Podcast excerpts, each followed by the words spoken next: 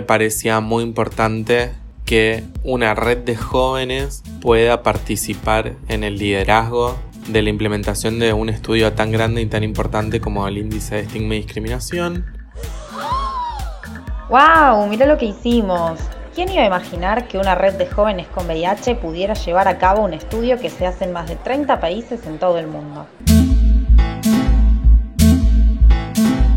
Onucida confiaba en las capacidades de la Rahab y nos alentó a que nosotros participáramos de la convocatoria para seleccionar quién iba a ser el coordinador del estudio por parte de la sociedad civil.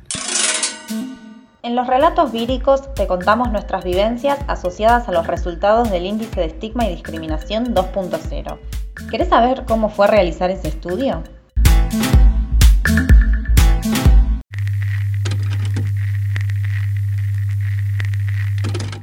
Distintas problemáticas que por ahí uno no tenía. Yo vivía en Buenos Aires y después vine a vivir a Corrientes, entonces tenía otro criterio en cuanto a mm, el tratamiento de las personas. Allá es mucho más accesible, acá la gente viaja pues a veces días, durante un día viajando y tiene ya ciertos horarios.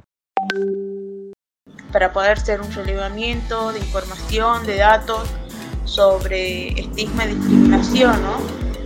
Acá hay mucho, mucha situación de de violencia, hay mucha discriminación, mucho estigma y bueno, y por eso me parece importante.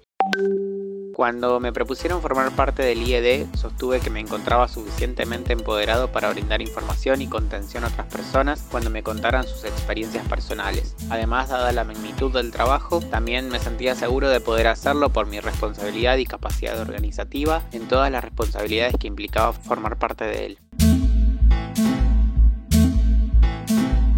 La Red Argentina de Jóvenes y Adolescentes Positivos es una asociación civil de personas de entre 14 y 30 años viviendo con VIH. Nos organizamos en núcleos a lo largo y ancho de todo el país. Nos damos contención y acompañamiento y buscamos incidir políticamente en la sociedad para mejorar la calidad de vida de todas las personas con VIH. Así que ya sabes, si te dio positivo, no estás sole.